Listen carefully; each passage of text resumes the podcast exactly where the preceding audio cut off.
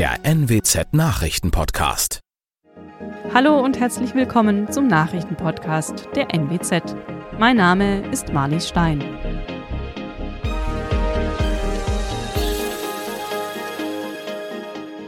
Und das sind unsere regionalen Nachrichten des Tages. Polizei ermittelt Feuerteufel in Edewecht, Storchenpaar im Landkreis Wesermarsch tot aufgefunden und Rauswurf eines Gastes bleibt für Emder Hotel folgenlos.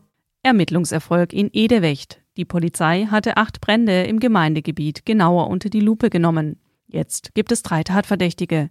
Zwei mutmaßliche Brandstifter zeigen sich geständig, der dritte bestreitet die Taten.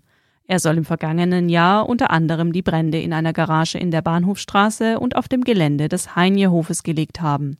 Die Beamten haben die Akten jetzt an die Staatsanwaltschaft übergeben. Die Arbeit der Polizei ist damit allerdings noch nicht beendet. Die Ermittlungen zu weiteren Bränden in der Gemeinde dauern an. Ein Storchenpaar in Ubelhammer-Warden bei Elsfleth ist tot. Möglicherweise wurden die beiden Tiere vergiftet. Diesen Verdacht äußert ein Storchenexperte aus Berne.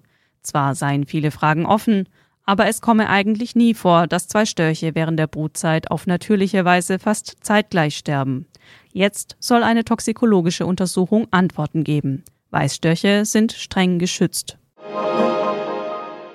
Ein positiver Corona-Schnelltest bei Sturm und Regen von einem Emder Hotel vor die Tür gesetzt und keine Fähre zurück zur Insel.